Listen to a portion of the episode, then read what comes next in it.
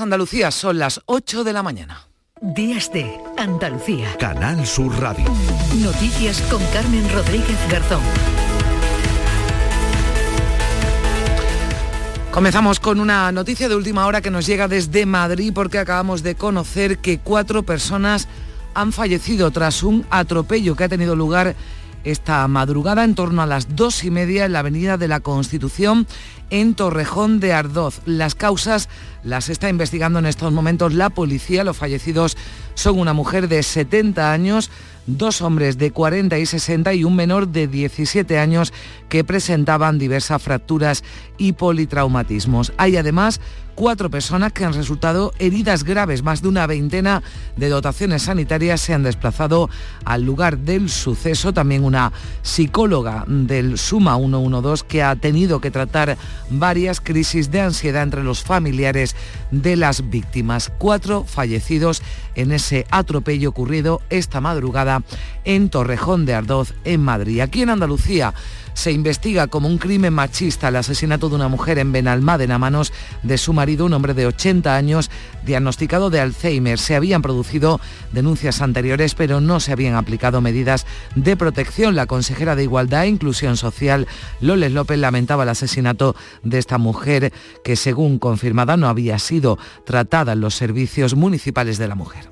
Otro día de dolor, de rabia, condenamos con toda nuestra fuerza este brutal asesinato Estamos pendientes de lo que diga la investigación. No era usuaria de nuestro CIN y sí quiero dar nuestro cariño y nuestro pésame a toda la familia.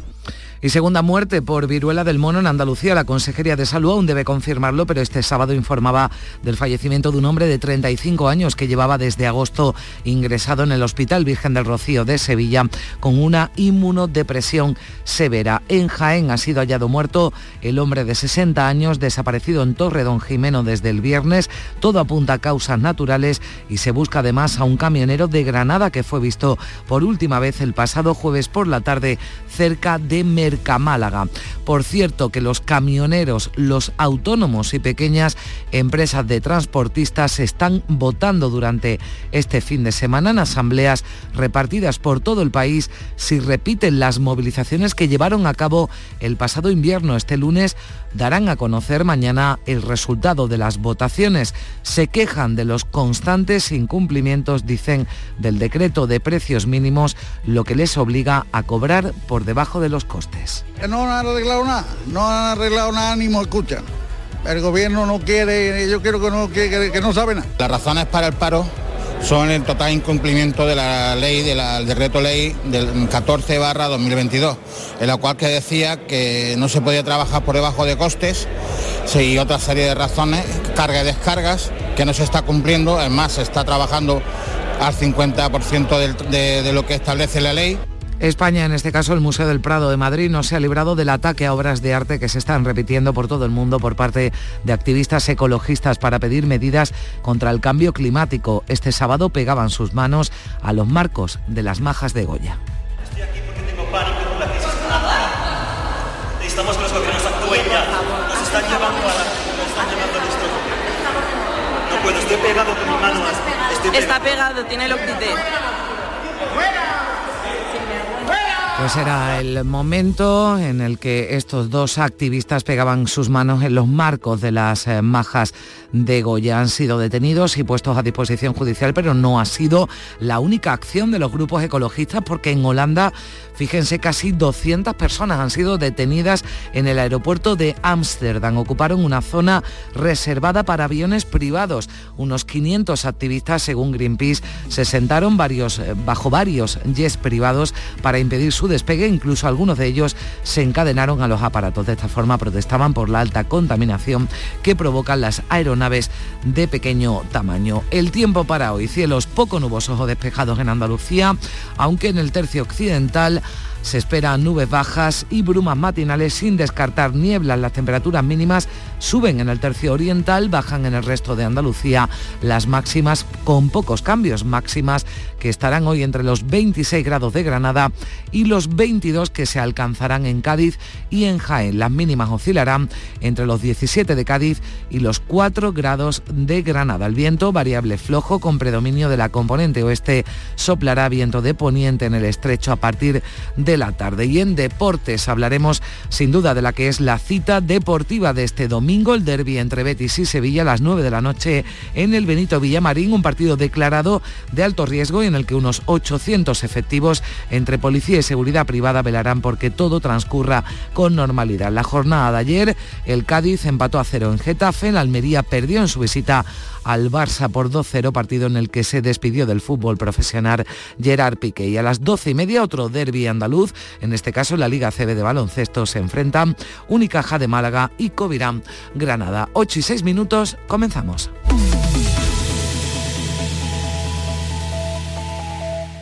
La psicología cuida de ti. Psicólogos y psicólogas colegiados son los expertos en psicoterapia que atienden tu salud mental y te ayudan a superar dificultades. Su titulación, formación y experiencia son tu mayor garantía. Al cuidado de tu salud mental y tu bienestar emocional, siempre un profesional de la psicología. Es un mensaje del Colegio Oficial de Psicología de Andalucía Occidental. ¿Y tú? ¿Qué radio escuchas?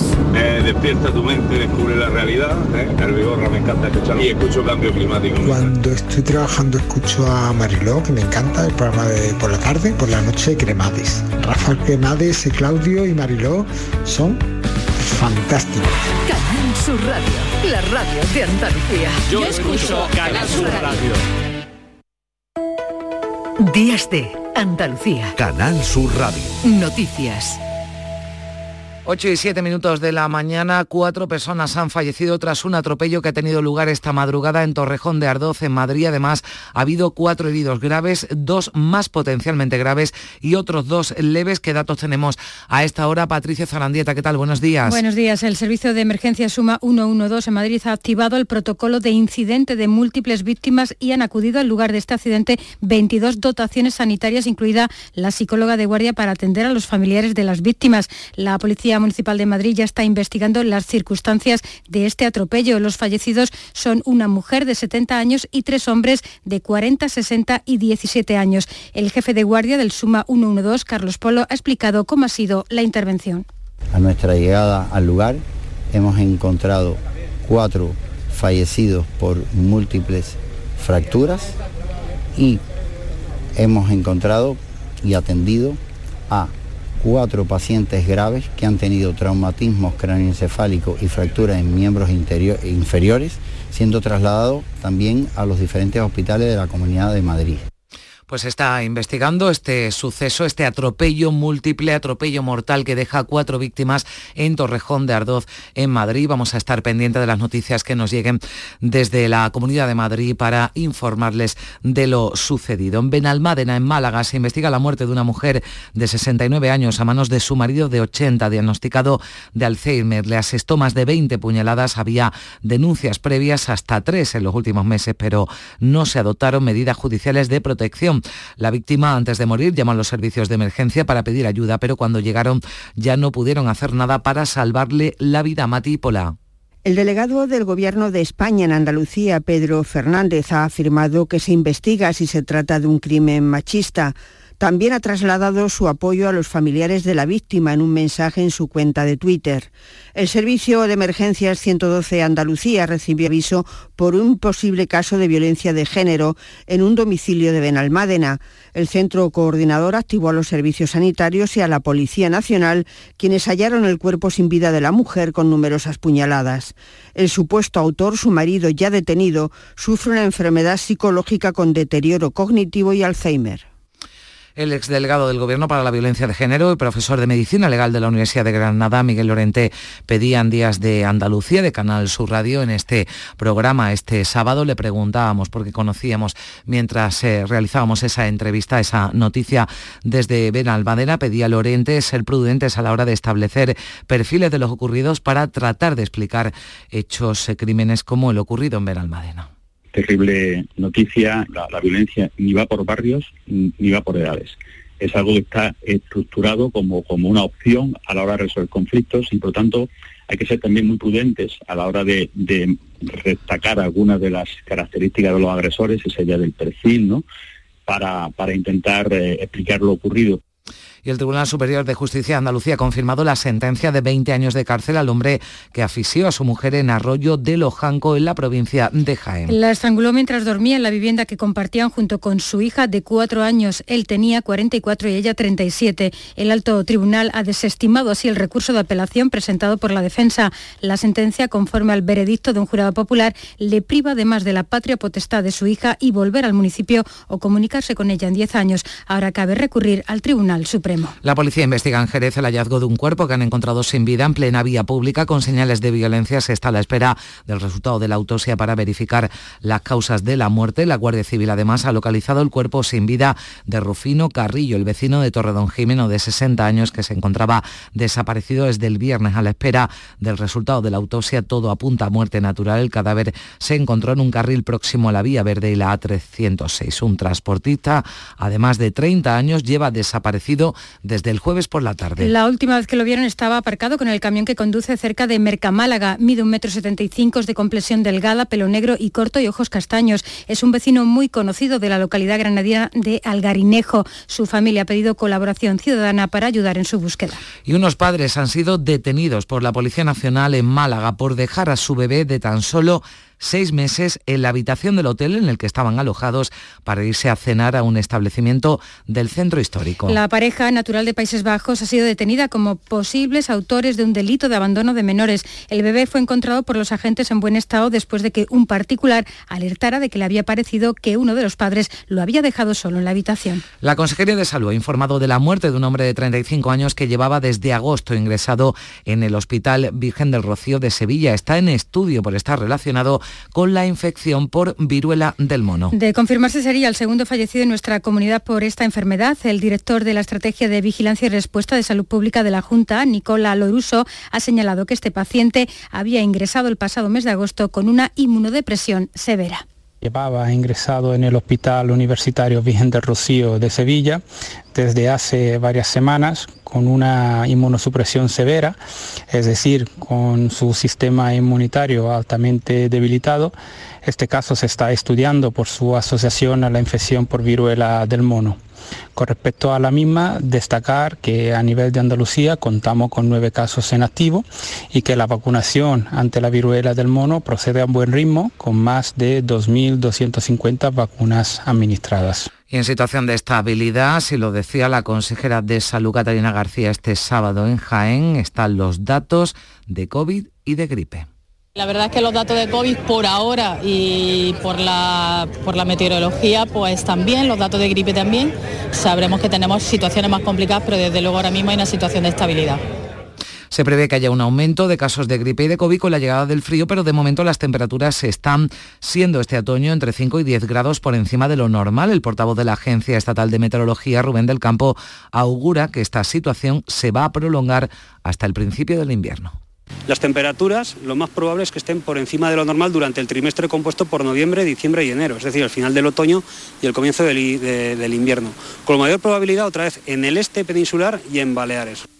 Sequía, calor extremo, incendios, inundaciones, contaminación, muerte son las consecuencias del calentamiento global, desastres naturales que se han multiplicado en la última década. Representantes de unos 200 países se reúnen desde hoy en Egipto en la conferencia sobre el clima que ha organizado Naciones Unidas. El reto es acelerar las políticas para detener el calentamiento de la Tierra que no supere ese grado y medio más de temperatura que haga irreversible el daño al planeta. Para ello debatirán acciones que pongan en marcha la transición ecológica. El presidente del Gobierno, Pedro Sánchez va a asistir a esta cumbre mundial del clima, donde va a defender la necesidad de no relegar la lucha contra el cambio climático por la crisis y va a participar en la puesta de largo de la Alianza Internacional para la Resiliencia frente a la sequía. En Holanda, más de 150 activistas de organizaciones ecologistas han sido detenidos en el aeropuerto de Ámsterdam al ocupar una zona utilizada por aviones privados. De esta forma han protestado por la alta contaminación que provocan los aviones de pequeño tamaño, Manuel Vicente. Unos 500 activistas, según Greenpeace, se han sentado bajo varios jets privados para impedir su despegue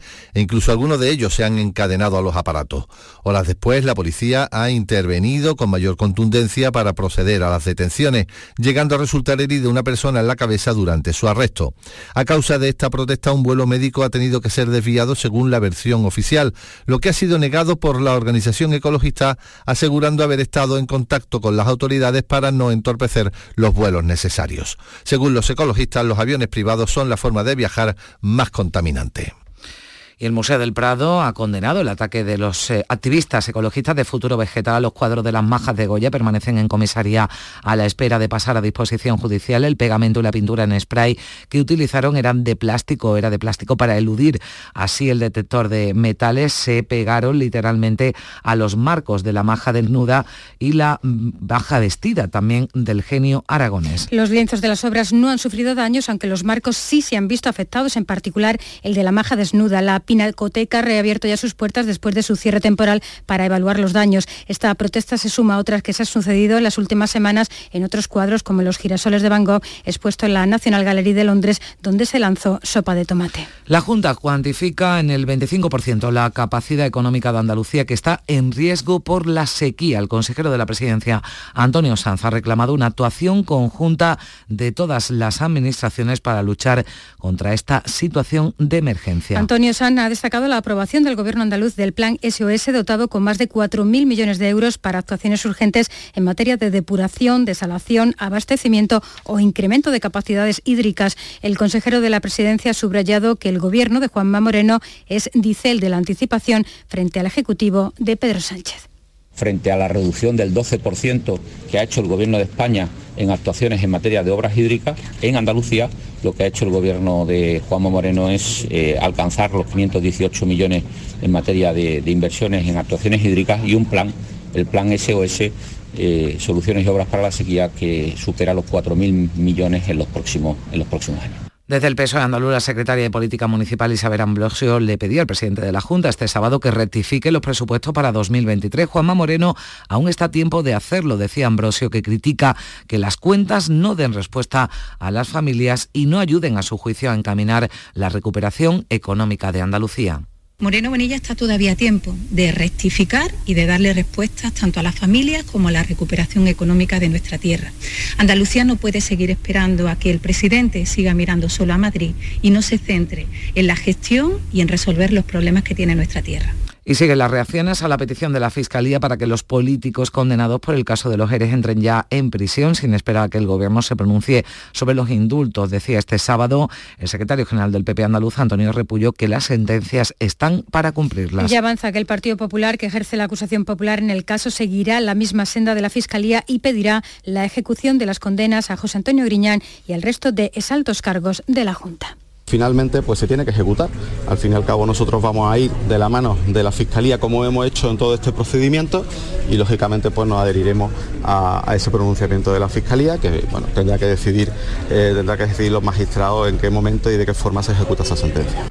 En Vitoria, en un acto de su partido, el presidente del Gobierno y secretario general del PSOE, Pedro Sánchez, confirmaba que pese al informe negativo del Banco Central Europeo, el Ejecutivo va a mantener su política fiscal y el impuesto a la banca y a los que más tienen.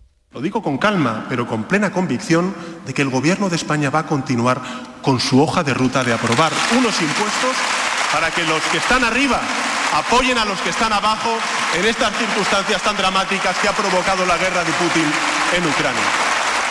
Entre tanto, en Iberoamérica, donde continúa su gira el líder del PP, Alberto Núñez Feijóo, tras Uruguay visita Argentina, Chile y Ecuador, en un encuentro con empresarios en Montevideo, ha advertido sobre lo que ha denominado errática política económica del gobierno y su preocupante, dicho, rumbo en política territorial. El presidente del PP ha recordado que España es el único país de la zona euro que no ha conseguido recuperar sus niveles de Producto Interior Bruto previos a la pandemia y que cuenta con una tasa de desempleo que dice es el doble de la media europea.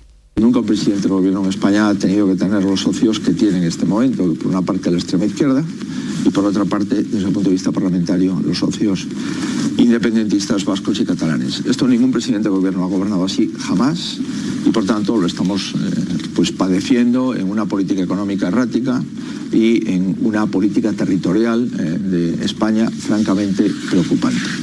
Y el ex vicepresidente del Gobierno y ex líder de Podemos, Pablo Iglesias, ha participado este sábado en la Universidad de Otoño, que organiza la formación morada, y allí ha asegurado que las élites económicas y mediáticas quieren ver muerto al partido que él fundó para volver a tener una izquierda que no moleste. Dice que el actor político fundamental de esa lucha ideológica va a seguir siendo Podemos. Iglesias, que al abandonar la política cedió el liderazgo a Yolanda Díaz, no la ha mencionado expresamente, tampoco a su plataforma Sumar, en la que Podemos no quiere Una parte de las ironías de la historia del siglo XX es que al fin y al cabo los últimos defensores de la democracia liberal y del Estado de Derecho es un grupo de izquierdistas y de comunistas enfrentados al conjunto de los poderes y cualquiera que estudie con un poquito de detalle la historia se encuentra con que esto es una realidad histórica incuestionable. En un encuentro organizado por Vox y el grupo de conservadores y reformistas europeos en Ceuta, Jorge Bush ha avanzado que su partido va a promover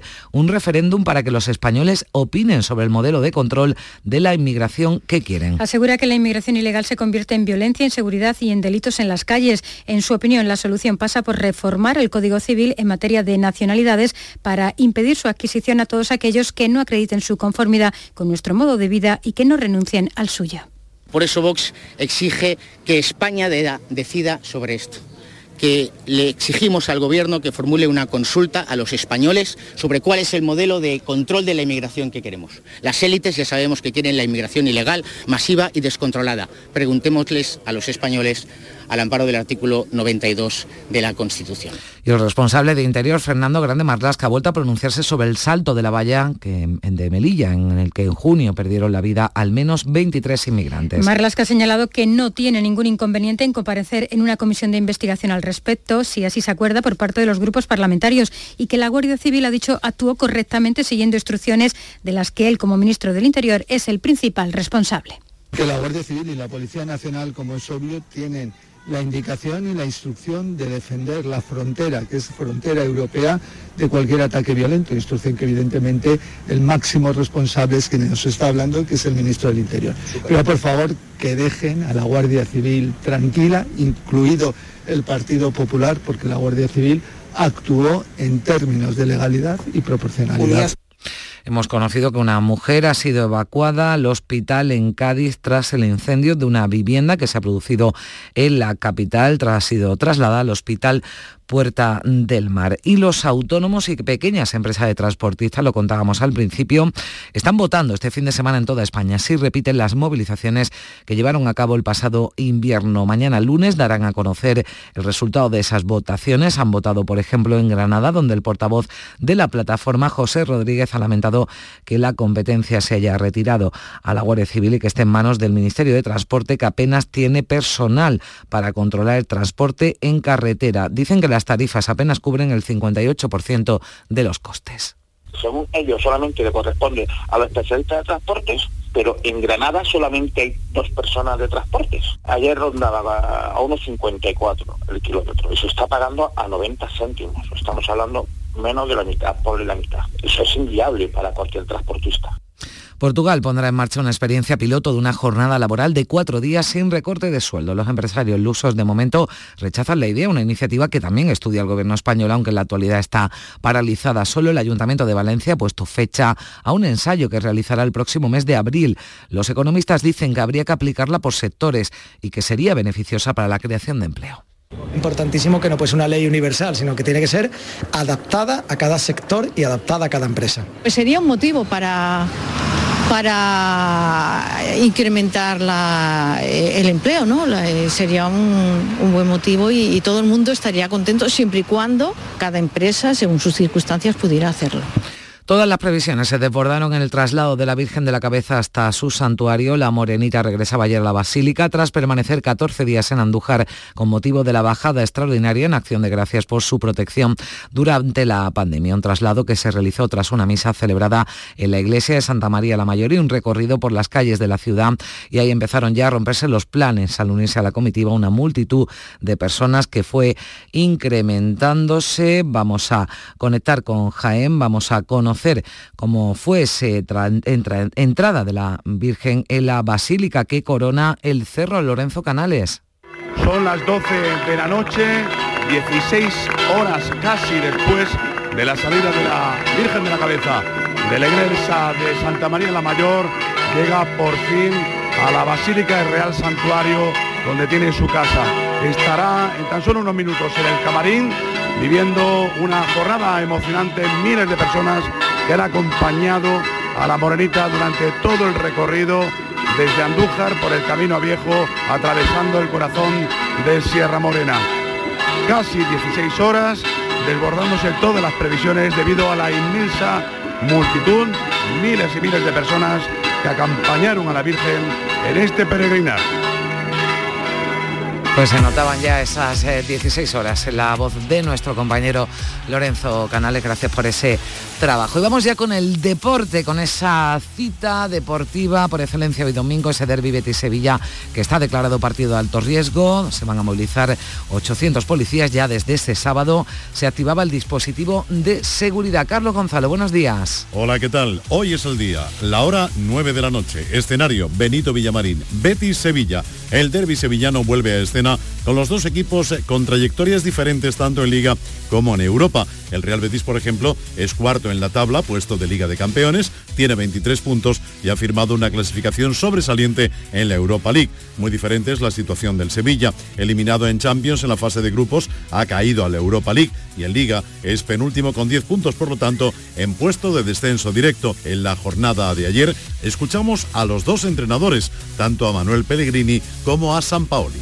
Centrado, ¿no, no es lo que pasa exteriormente, ni dejarse llevar por ese ambiente de, ansiedad exterior, sino que intentar realizar lo mejor posible lo que, nosotros sabemos hacer. Necesitamos de, un triunfo para, para lograr eh, empezar a, a evoluir con un poquito más de, de tranquilidad. Juanmi, Joaquín y Luis Felipe, las bajas en el Betis, Marcao, Tecatito e Isco en el Sevilla, que podría acelerar in extremis la vuelta de Fernando e incluso la de Ñanzú. 347 efectivos del Cuerpo Nacional de Policía y 438 personas de seguridad privada velarán porque todo transcurra con normalidad. Se lo contaremos, como siempre, en la gran jugada de Canal Sur Radio. En cuanto a otros equipos andaluces, el Cádiz, por su parte, empataba a cero con el Getafe en la jornada de ayer. Suma un punto y una semana más sin perder. Esto es lo que dijo Sergio González ayer. Bueno, yo creo que a los golpes el, empate no, es injusto, no creo que es un, punto más para nosotros, un partido más sin perder,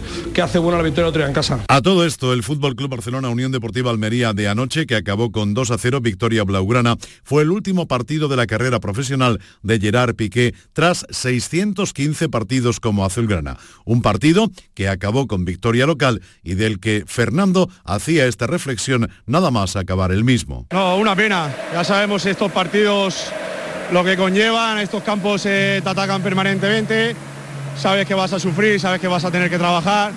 Y bueno, una pena pues eh, no habernos llevado nada aquí. En cuanto a la despedida de Gerard Piqué, su amigo y capitán Sergi Busquets, hablaba así de la trayectoria del ya exfutbolista. Es espectacular, ¿no? El legado que deja, la trayectoria que, ha hecho aquí en el Barça. Eh, ha convertido al Barça en de los mejores clubes del mundo, ha hecho historia. Ayer también se jugaron los partidos Valladolid 2, Elche 1 y Celta de Vigo 1, Osasuna 2. En segunda división hoy, Oviedo Granada y Málaga Sporting de Gijón. El Granada juega ante el Oviedo, un Granada que poco a poco se parece a lo que quiere su entrenador, Aitor Caranca. Eh, partido complicado como, como todos, Oviedo situación eh, complicada, juegan en casa entrenador que ha llegado hace, hace poco y que está intentando cambiar cosas, con lo que seguro que, que partido muy complicado en esta, como todos en esta en esta categoría. Y el Málaga, colista de la categoría, recibe a todo un Sporting de Gijón. Es momento de actuar y no de hablar, lo dijo Pepe Mel. Bueno, pues todas esas cosas mañana tiene que reafirmarse, porque no se pueden quedar solo en eso. Y, y como ya he dicho, ya es momento de, de actuar hace tiempo, no no de hablar. En la Liga F, ayer Levante Unión Deportiva 3, Sporting de Huelva 0 y hoy se juegan Sevilla, Levante Las Planas y Villarreal, Real Betis. Debutan de la selección española de balonmano femenino en el europeo ante una de las anfitrionas, Montenegro, con derrota 30 a 23. Y además, este fin de semana tenemos en baloncesto Unicaja Covirano y Domingo y Basconia Betis. En motos, el Gran Premio de la Comunidad Valenciana en el circuito de Cheste, última prueba del campeonato y de la que tienen que salir todavía los campeones de del mundo en la categoría reina de MotoGP y en Moto 2. Y por cierto, el sevillano José Antonio Rueda, con 17 años, se ha proclamado campeón de la Red Bull Rockies Cup y además es el primer piloto en ganar la Junior GP y la Red Bull Rookies en el mismo año. La próxima temporada correrá el Mundial de Moto 3 en el equipo Red Bull KTM.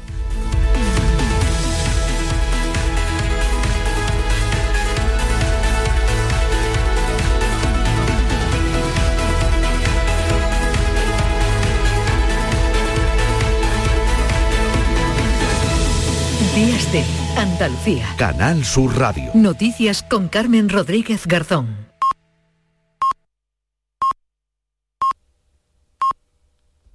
Son las ocho y media de la mañana.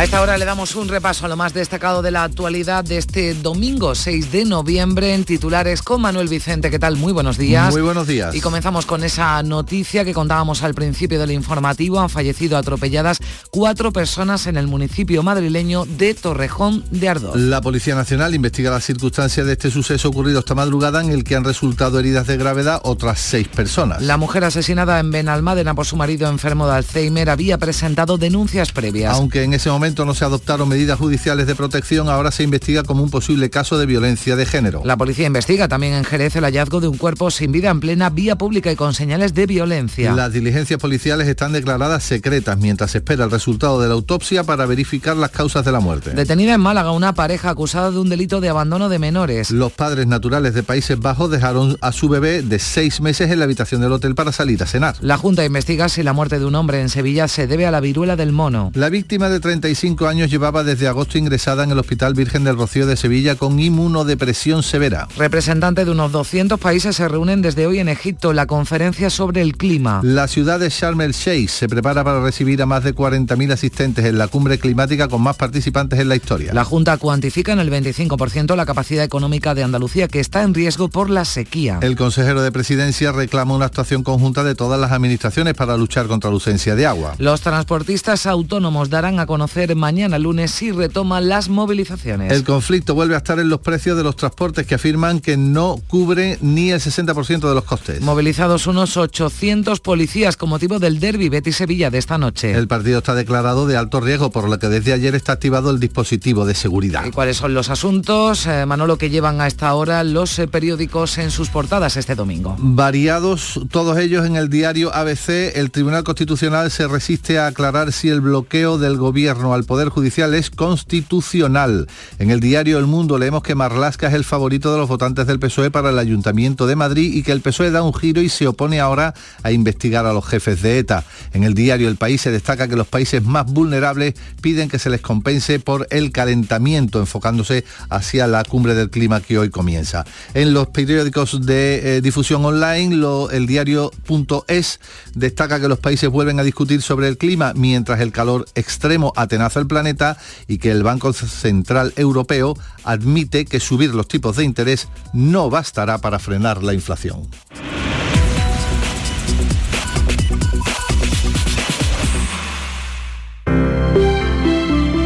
Buenos días.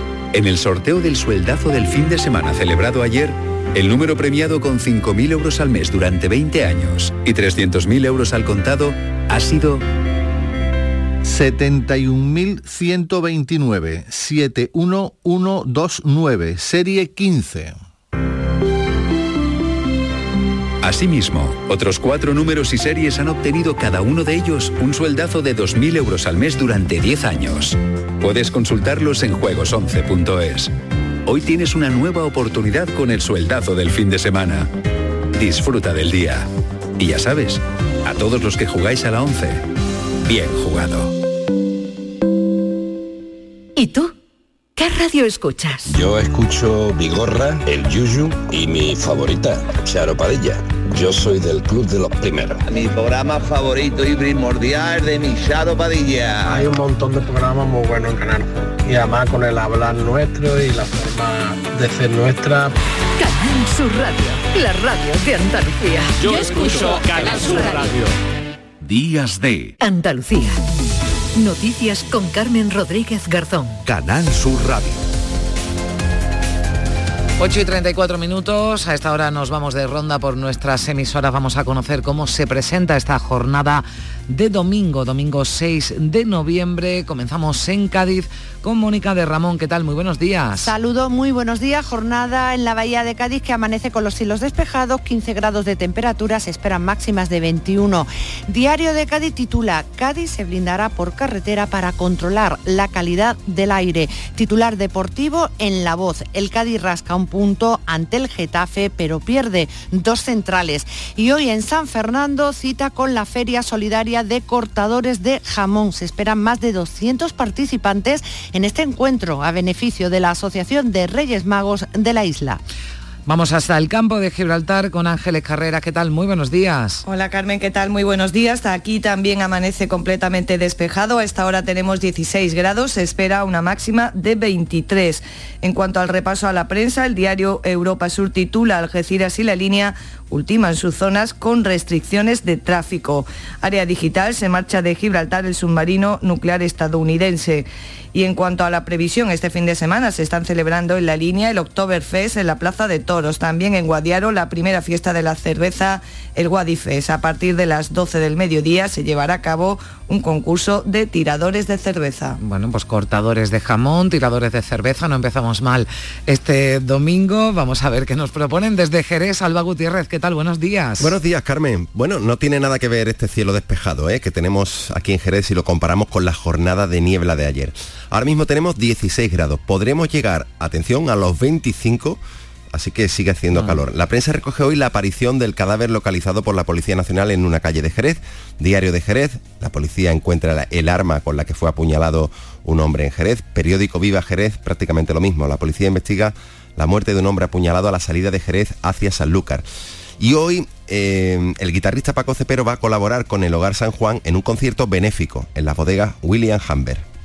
Bueno, pues también cita destacada y apetecible en Jerez en este domingo. Vamos a ver cómo se presenta la jornada en Córdoba con Miguel Vallecillo. ¿Qué tal? Buenos días. ¿Qué tal? Buenos días. Pues tenemos en este momento cielo con pocas nubes y 9 grados en el centro, aunque hemos eh, llegado a tener una mínima de tres y medio en el aeropuerto.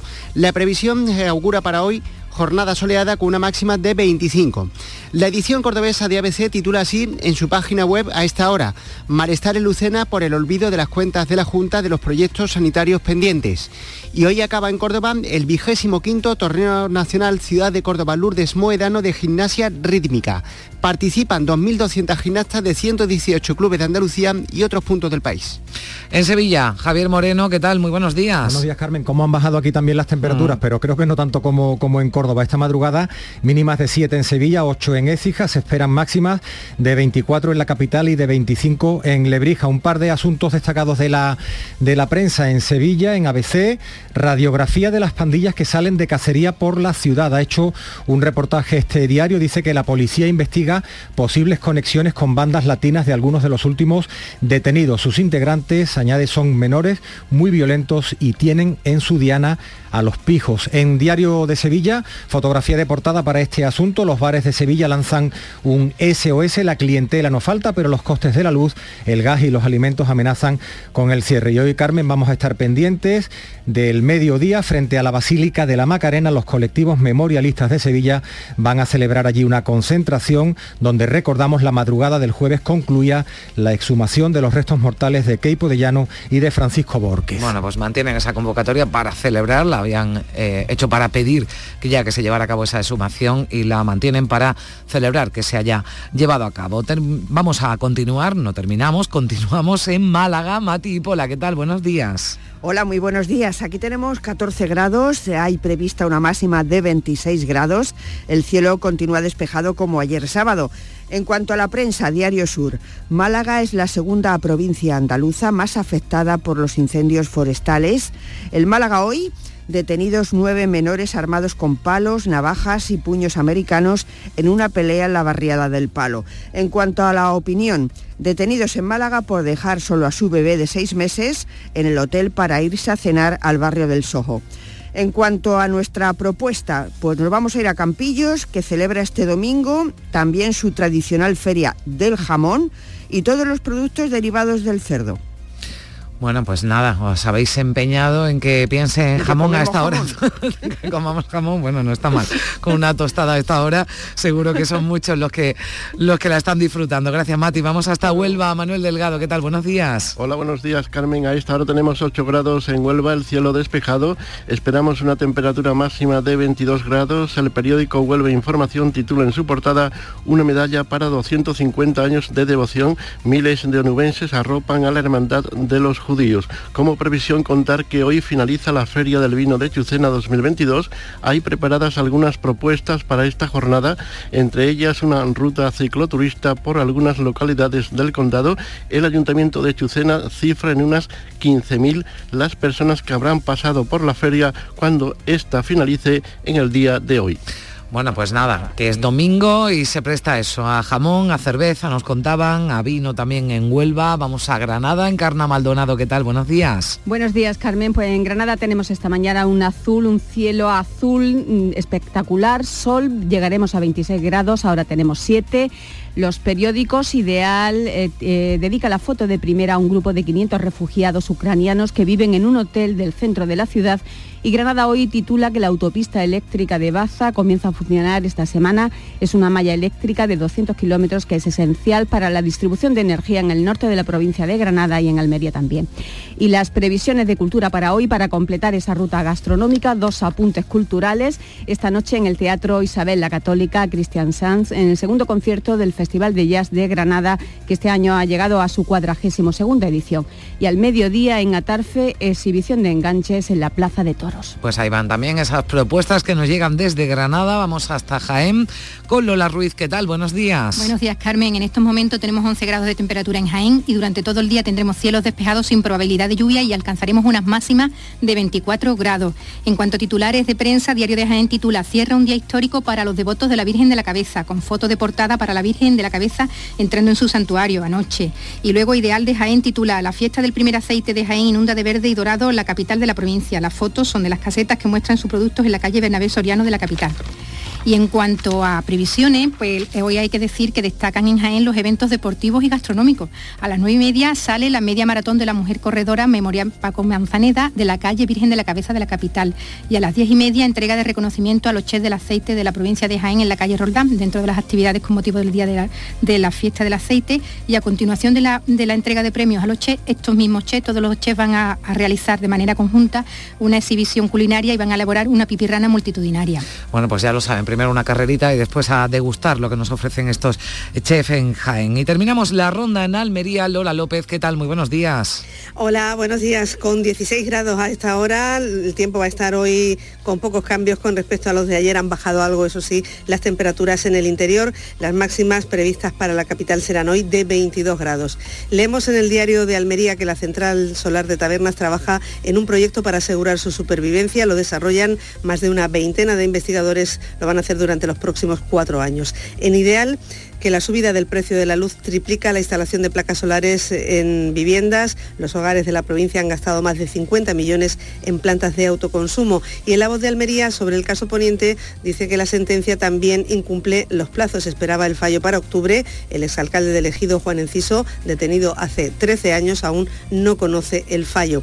Y en todas las portadas, claro, fotografía para el Almería 2-0 anoche en el Camp Nou en la despedida de Piqué. Y en cuanto a las previsiones, hay un poquito de todo. Hoy a las 12 en Carboneras va mm, a actuar eh, Tomatito dentro del programa de dinamización. Eh, también a las 11 de la mañana se reúne la plataforma de transportistas para decidir si van al paro y a partir de las 5 de la tarde la Brigada de la Legión se despide de los militares del contingente que van al Líbano y saldrán desde el aeropuerto de la capital. Pues eh, gracias compañeros, así se despierta Andalucía con esas temperaturas que van desde los 7 grados en la temperatura más baja hasta ahora, la registra Granada, la capital granadina, la máxima 16 grados que comparten Almería, Algeciras y también Jerez a esta hora de la mañana. Y más propuestas que les eh, dejamos. Eh, Festival de Cine en Sevilla, del que vamos a hablar en días de, Andalucía, de dos de las cintas que se presentan, dos documentales que se dedican a Kiko Veneno y a Antonio Canales, más de 200 títulos componen la programación de ese festival de cine que cumple su décimo novena edición. Una de las películas que ya se ha presentado en el certamen fuera de concurso es de esas que animan a recuperar el espíritu de la Navidad, Javier Moreno. Reyes contra Santa. Paco Caballero dirige esta cinta que aspira a ser la comedia navideña de este 2022. Los Reyes Magos, hartos de que Santa Claus les quite protagonismo, han decidido declararle la guerra, un enfrentamiento que sin querer va a despertar a un enemigo común mucho más peligroso, el Krampus, que llevaba siglos inactivo. Nos han visitado hoy en Gente de Andalucía dos de los protagonistas. Carra Elejalde nos hablaba así de su personaje. Pues yo me toca hacer de Melchor, un poquito el más sabinagraillo de los tres reyes, un, poco el, un poco el líder, el más viejo. Así con Melchor piensa que así como un botones en un, en, en un banco puede empezar eh, trabajando de botones y acabando siendo director de sucursal, en lo mío no se medra, ya son 2020 y pico años haciendo de lo mismo y empiezo, empiezo a estar cansado. ¿no? Pues así, con una sonrisa, llegamos a las 9 menos cuarto, información local. Días de Andalucía. Canal Sur Radio Sevilla. Noticias. Saludos, muy buenos días, todo listo para el derby, partido declarado de alto riesgo, más de 800 policías van a velar por la seguridad de los aficionados para que hoy en Sevilla solo se hable de fútbol.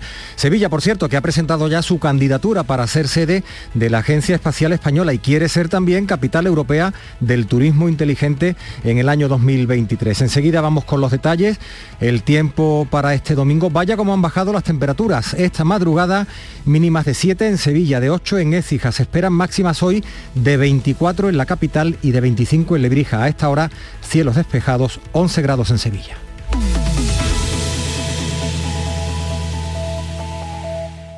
Son buenos momentos, son risas, es carne a la brasa, es gastronomía, es un lugar donde disfrutar en pareja, en familia o con amigos, es coctelería, es buen ambiente, nuevo restaurante Humo, The Clandestine Grill Company en Bormujos. Son tantas cosas que es imposible contártelas en un solo día.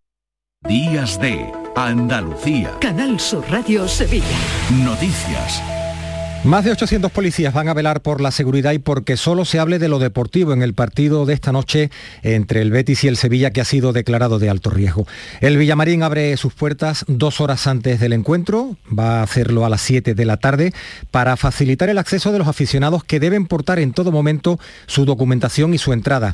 El dispositivo de seguridad por parte del Cuerpo Nacional de Policía va a estar integrado por casi 350 efectivos. A esos hay que sumarles los de la Policía Local y la seguridad privada del estadio, también la del Sevilla. Como es habitual, hay un dispositivo de acompañamiento a los seguidores del club de Nervión hasta su llegada al campo del Betis. Y Lipasan, que también activa su dispositivo especial de limpieza. Como está declarado de alto riesgo el partido, lo que se va a hacer en primer lugar es vaciar todos los contenedores del estadio, del entorno del Villamarín y también los más cercanos al Ramón Sánchez Pijuán, ya que los seguidores del equipo de Nervión se van a concentrar allí para ser llevados después hasta Heliópolis.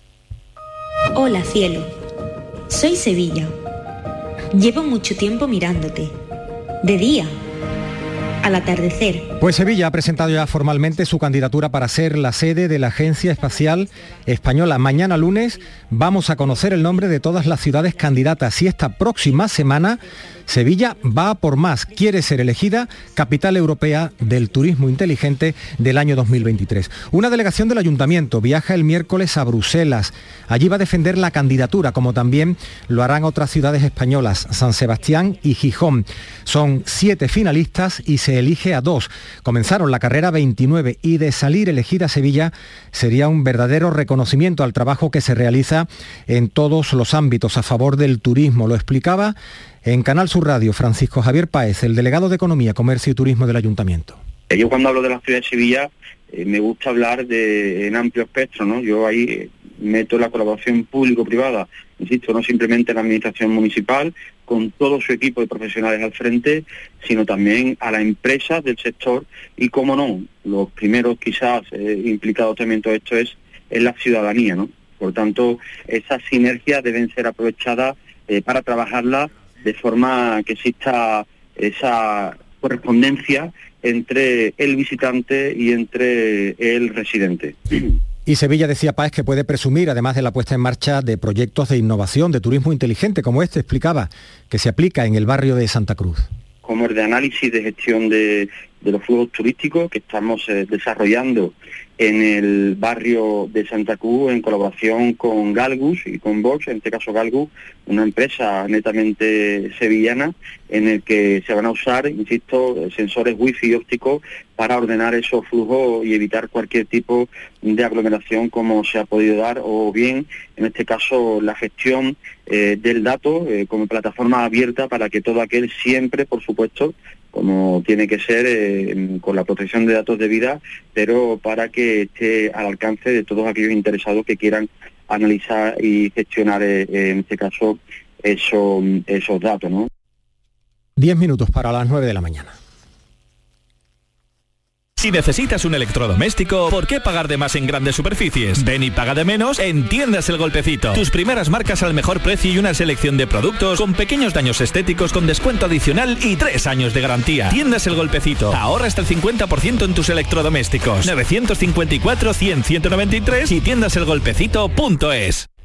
Los colectivos memorialistas de Sevilla celebran este mediodía una concentración ante la Basílica de la Macarena, donde recordamos la madrugada del jueves concluía la exhumación de los restos mortales del general golpista Gonzalo Queipo de Llano y del auditor de guerra Francisco Borques.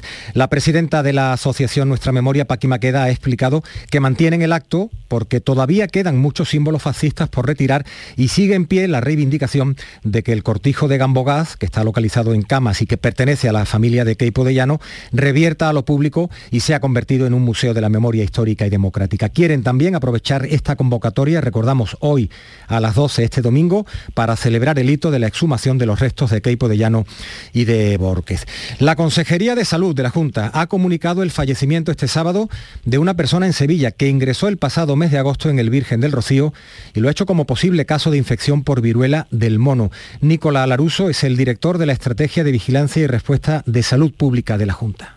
Se trata de un joven de 35 años que llevaba ingresado en el Hospital Universitario Virgen del Rocío de Sevilla desde hace varias semanas con una inmunosupresión severa, es decir, con su sistema inmunitario altamente debilitado. Este caso se está estudiando por su asociación a la infección por viruela del mono.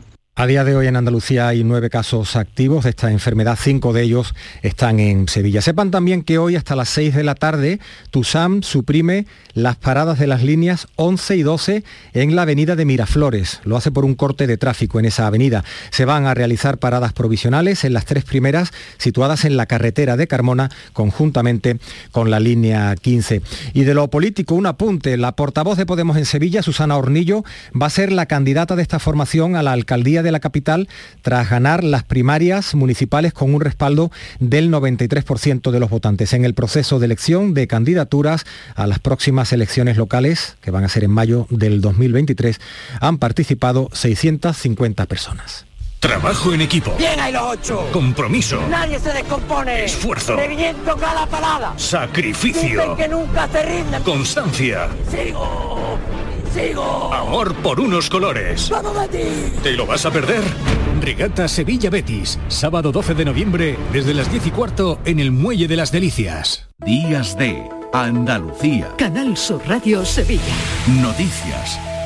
Finaliza hoy la Feria del Libro de Sevilla tras 10 días con una muy buena afluencia de visitantes y también dicen con un buen volumen de negocio. Y ya se puede visitar en el entorno de la Catedral y del Archivo de Indias la Feria del Belén, una cita que cuenta en esta decimonovena edición con 15 expositores, uno más que el año pasado. Una muestra que como ya sabemos sirve de escaparate a los comercios del sector que ofrecen sus productos artesanales para hacer llegar al público la mayor variedad de belenes posible, tanto en forma como en tamaño. Se presentan figuras y construcciones elaboradas por los propios comerciantes y el público podrá encontrar belenes de todas las partes del mundo, aunque destacan, lógicamente, los tradicionales de, de, Andalucía. Como parte de las actividades del Festival de Cine, les contamos que la directora japonesa Chie Ayakawa visita hoy la localidad sevillana de Coria del Río. Va a conocer de primera mano la vinculación que existe entre la localidad y su país natal.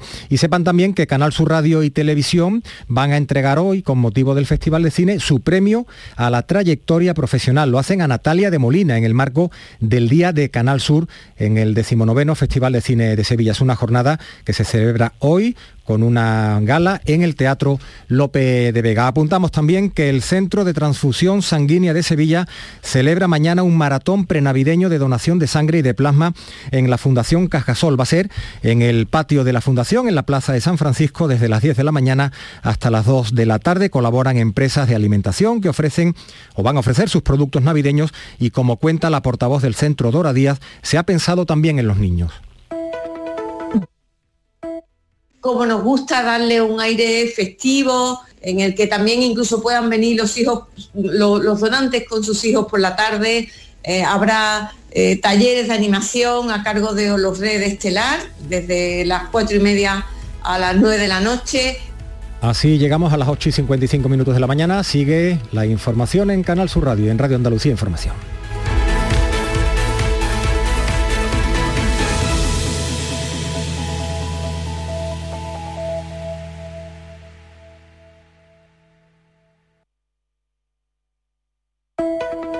Días de Andalucía. Canal Sur Radio. Noticias.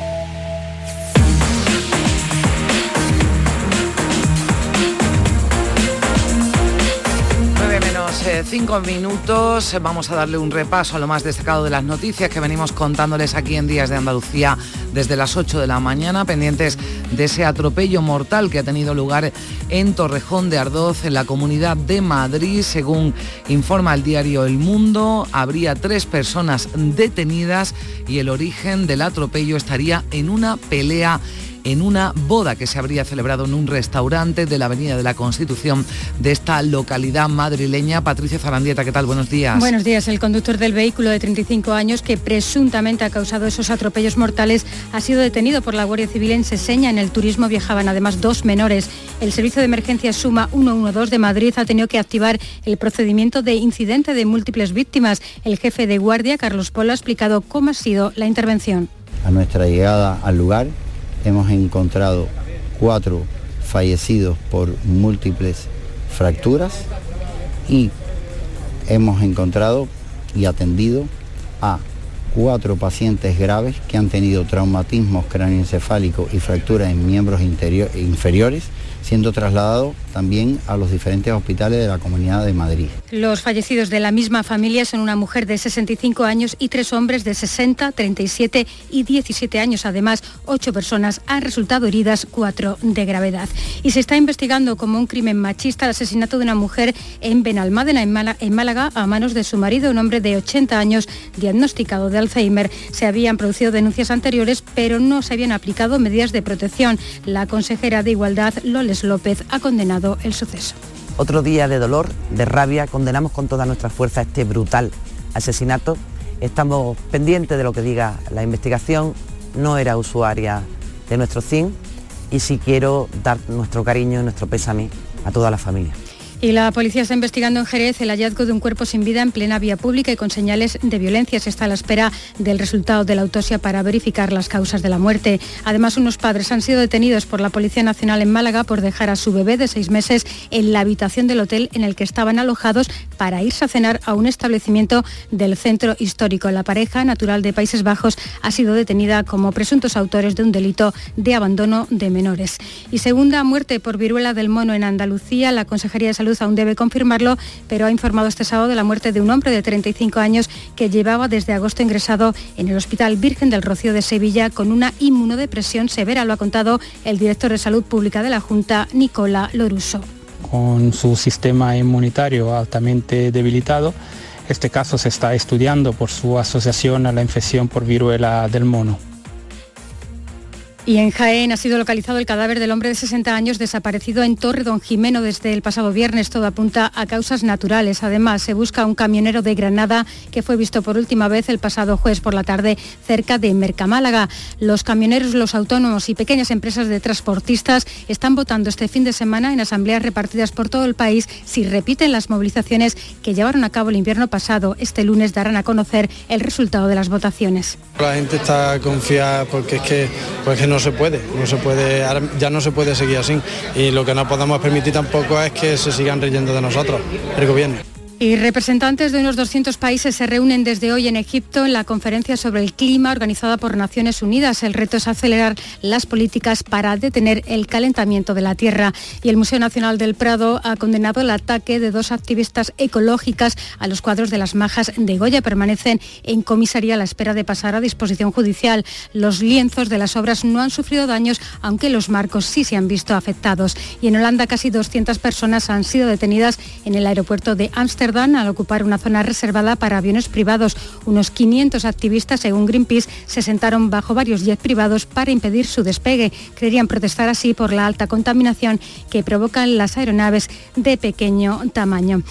La primera rotación con 260 legionarios con misión en el Líbano salen este domingo del aeropuerto de Almería y el Derby Betis-Sevilla de esta noche, que está declarado partido de alto riesgo y se van a movilizar a 800 policías. Está activado ya, Carmen, el dispositivo de seguridad. Pues sí, para que el fútbol sea el protagonista como tiene que ser en ese derby a las 9 de la noche en el Benito Villamarín. Y ahora llegamos a las 9 de la mañana en Canal Sur Radio. Continúa Días de Andalucía.